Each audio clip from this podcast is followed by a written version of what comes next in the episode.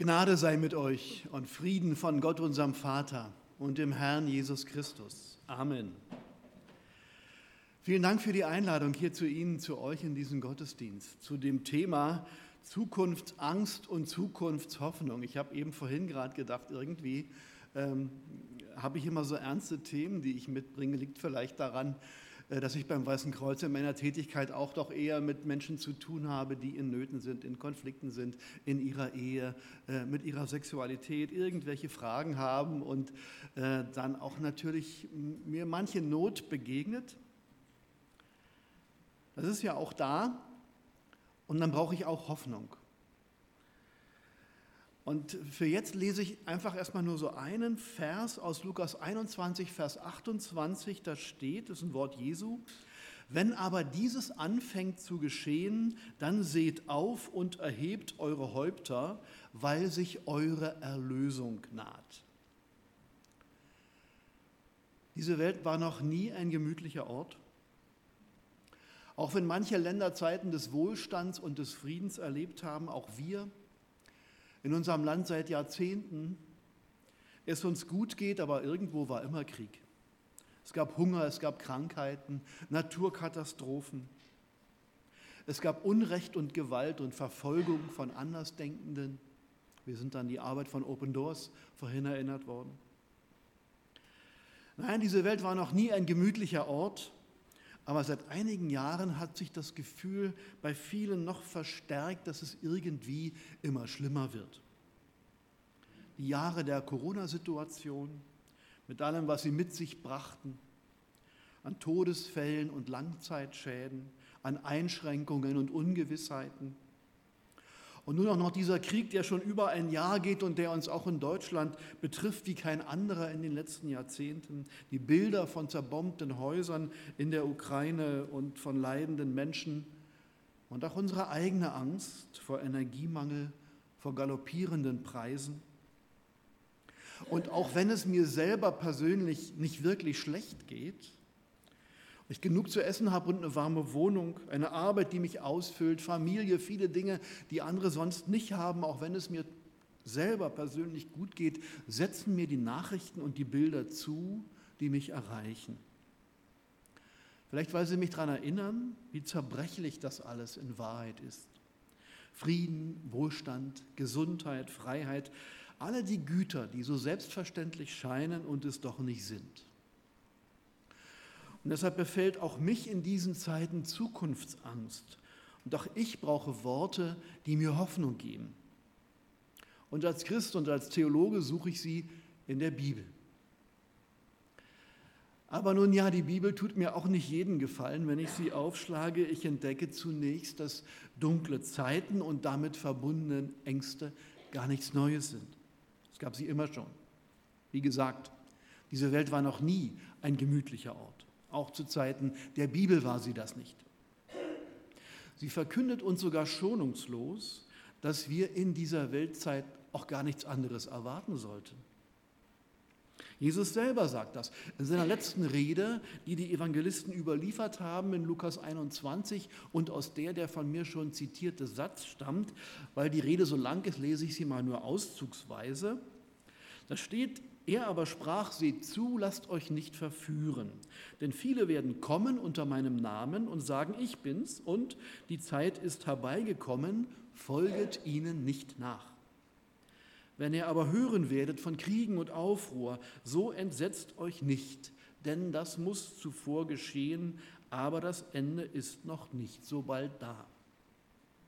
Dann sprach er zu ihnen, ein Volk wird sich erheben gegen das andere und ein Reich gegen das andere. Und es werden geschehen große Erdbeben und hier und dort Hungersnöte und Seuchen. Auch werden Schrecknisse und vom Himmel her große Zeichen geschehen. Aber vor diesem allen werden sie Hand an euch legen und euch verfolgen und werden euch überantworten, den Synagogen und Gefängnissen und euch vor Könige und Statthalter führen, um meines Namens willen.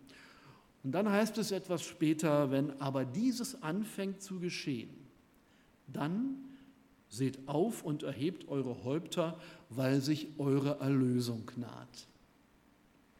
Also zunächst mal danke, liebe Bibel, für diesen mutmachenden Ausblick. Das brauche ich bestimmt, dass jemand mir in diesen Zeiten sagt, freut euch, es kommt noch schlimmer. Aber was will ich? Will ich, dass die Bibel mir Illusionen macht? Dass sie mir goldene Zeiten verspricht, die dann nicht kommen?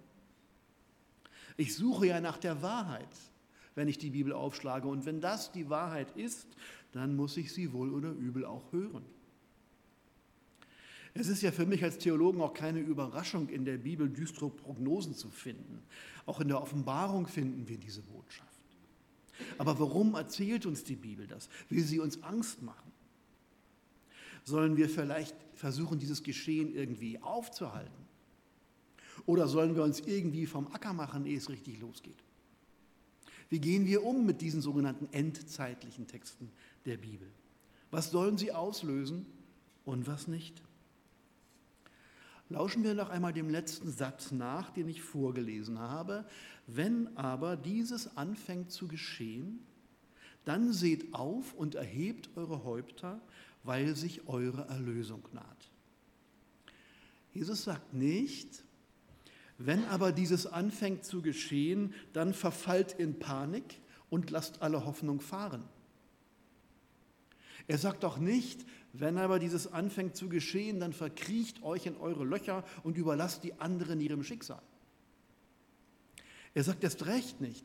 Wenn aber dieses anfängt zu geschehen, dann versucht herauszufinden, was als nächstes kommt und freut euch, wenn ihr richtig geraten habt. Und er sagt ebenso wenig, wenn aber dieses anfängt zu geschehen, dann sucht die Schuldigen und schimpft über sie. Das sagt er alles nicht. Er sagt, wenn aber dieses anfängt zu geschehen, dann seht auf und erhebt eure Häupter, weil sich eure Erlösung naht. Komische Folgerung, finde ich. Jesus kündigt all diese Ereignisse an, damit wir Mut fassen, wenn sie kommen, denn sie weisen darauf hin, dass Jesus nahe ist.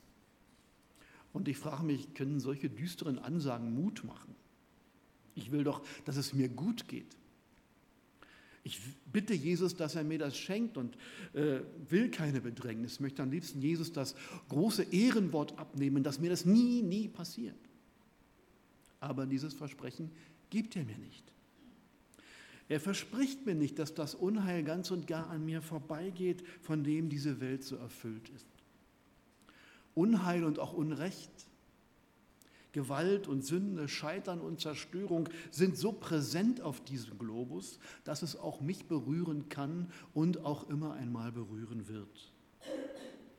Davon ist niemand ausgenommen. Und wenn es mir vergleichsweise gut geht, dann ist es sogar der Wille Jesu, dass ich denen helfe, die es so richtig voll erwischt hat. Christsein erweist sich nicht zuletzt darin, dass wir in der Erfahrung des Unheils solidarisch sind und schon das kann ja Menschen, die alles verloren haben, Hoffnung geben, wenn sie nicht alleine sind. Aber es geht Jesus in dieser Rede noch um etwas anderes. Die Schrecken dieser Welt richten natürlich viel Zerstörung an, in Städten und Dörfern und auch in Menschen. Aber sie zerstören noch etwas anderes. Sie zerstören unseren Glauben. Sie nehmen uns die Hoffnung und den Mut. Sie lähmen unser Handeln oder sie wollen es jedenfalls tun, indem sie uns weismachen, dass das Gute keine Chance hat und dass das Böse Sieger bleibt. Die Logik ist, eine so schreckliche Welt, voller Krieg und Terror und Katastrophen, wenn es einen Gott gäbe, das könnte er doch alles gar nicht zulassen. Also gibt es keinen.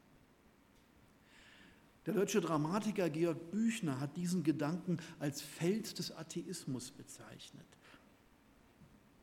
Und äh, manchmal denke ich, nichts greift den Glauben mehr an als die Erfahrung von Unrecht und Gewalt, von Not und Elend. Es gibt auch Unglauben, der ist eine Folge von willentlichen Ungehorsam und Sünde. Klar gibt es das, aber ich kenne auch Menschen, die verzweifeln wirklich an Gott, weil ihnen großes Leid widerfahren ist. Und die können nicht mehr glauben. Das sind manchmal Erfahrungen, die ich schon dann schwer ertrage, wenn sie mir jemand nur erzählt. Deshalb kann ich niemanden verurteilen, der im Krieg, in schwerster Krankheit oder unter Folter nach dem Verlust seiner Liebsten den Glauben verloren hat. Ich kann nur Gott bitten, er möchte allen diesen Menschen gnädig sein und leise hoffen, dass er es tatsächlich tun wird.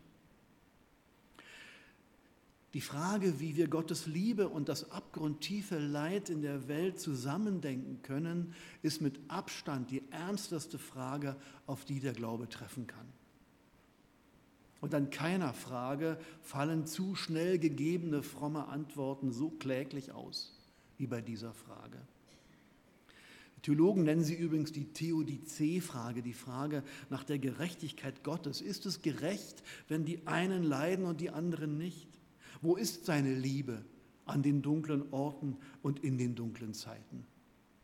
Leid kann mit Gott auseinanderbringen. Satan versucht das schon bei Hiob. Er wettet sogar mit Gott, dass Hiob unter dem Leid zusammenbricht und Gott absagt.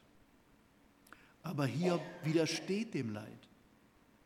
Und nicht dadurch, dass er den superschlauen Erklärungen seiner Freunde glaubt, die sich von Kapitel zu Kapitel eigentlich ratloser anhören, sondern indem er sich an Gott festkrallt trotz aller Enttäuschung, trotz allem Schmerz. Er klagt Gott sein Leid, er klagt Gott sogar an, er sagt Gott schreckliche Dinge, aber er sagt sie Gott. Das unterscheidet Hiob übrigens von den Atheisten, die sich von Gott abwenden, die über Gott reden, aber nicht mehr mit ihm. Wie gesagt, ich will sie gar nicht verurteilen. Aber ich lese in der Bibel, dass für Hiob das Festhalten an Gott zur Rettung wird. Nicht zur Rettung vor seinem grausamen Schicksal. Das nicht. Aber zur Rettung in diesem ganzen Leid. Das Leid ist da, es geht nicht einfach weg, aber Hiob will in diesem ganzen Leid nicht auch noch ohne Gott sein. Das ist die Herausforderung in der Begegnung mit dem Leid, auch wenn es nur das Leid der anderen ist nicht der Logik zu folgen, dass Gott dadurch widerlegt wird, nicht dem Bösen zu glauben, dass es Sieger bleibt. Gott kommt zum Ziel, auch durch alle Schrecken dieser Weltzeit hindurch. So verstehe ich Jesus an dieser Stelle. Wenn er sogar behauptet, dass diese Schrecken in Wahrheit Zeichen seines Kommens sind. Wenn aber dieses anfängt zu geschehen, dann seht auf und erhebt eure Häupter weil sich eure Erlösung naht. So sicher wie dem Winter der Frühling folgt, so sicher folgt den dunklen Zeiten der neue Himmel und die neue Erde, von denen es heißt, und Gott wird abwischen alle Tränen von ihren Augen und der Tod wird nicht mehr sein, noch Leid, noch Geschrei, noch Schmerz wird mehr sein, denn das Erste ist vergangen, steht in Offenbarung 21, Vers 4. Kennen Sie das, wenn Sie auf dem Bahnhof stehen und warten auf den Zug und der Zug ist noch nicht zu sehen und auf einmal zirpt es so im Gleis? Ja? Dann wissen Sie, ah, jetzt kommt er gleich um die Ecke, weil die Schiene äh, das irgendwie so weiterleitet. Sie hören das. Sie wissen, dass der Zug kommt, auch wenn er noch gar nicht zu sehen ist. Wenn es uns gelänge, die Wirren dieser Zeit so zu deuten, als Zeichen, dass Jesus bald kommt, als Geburtswehen einer neuen Zeit. Jedenfalls will Jesus das so. Jesus will nicht, dass wir in Panik ausbrechen. Jesus will nicht, dass wir gelähmt dasitzen wie das Kaninchen vor der Schlange. Deswegen sagt er uns den Satz, den wir heute schon mal gehört haben. In der Welt habt ihr Angst, aber seid getrost, ich habe die Welt überwunden. Gott erspart uns das Dunkle nicht, aber er gibt uns eine neue Sicht darauf. Wir sollen nicht auf das schauen, was uns Angst macht, sondern dahinter ihn erkennen. Wir sollen auch nicht auf uns und unsere schwachen Kräfte schauen, auch nicht unsere Hoffnung auf andere Mächte setzen, sondern auf ihn.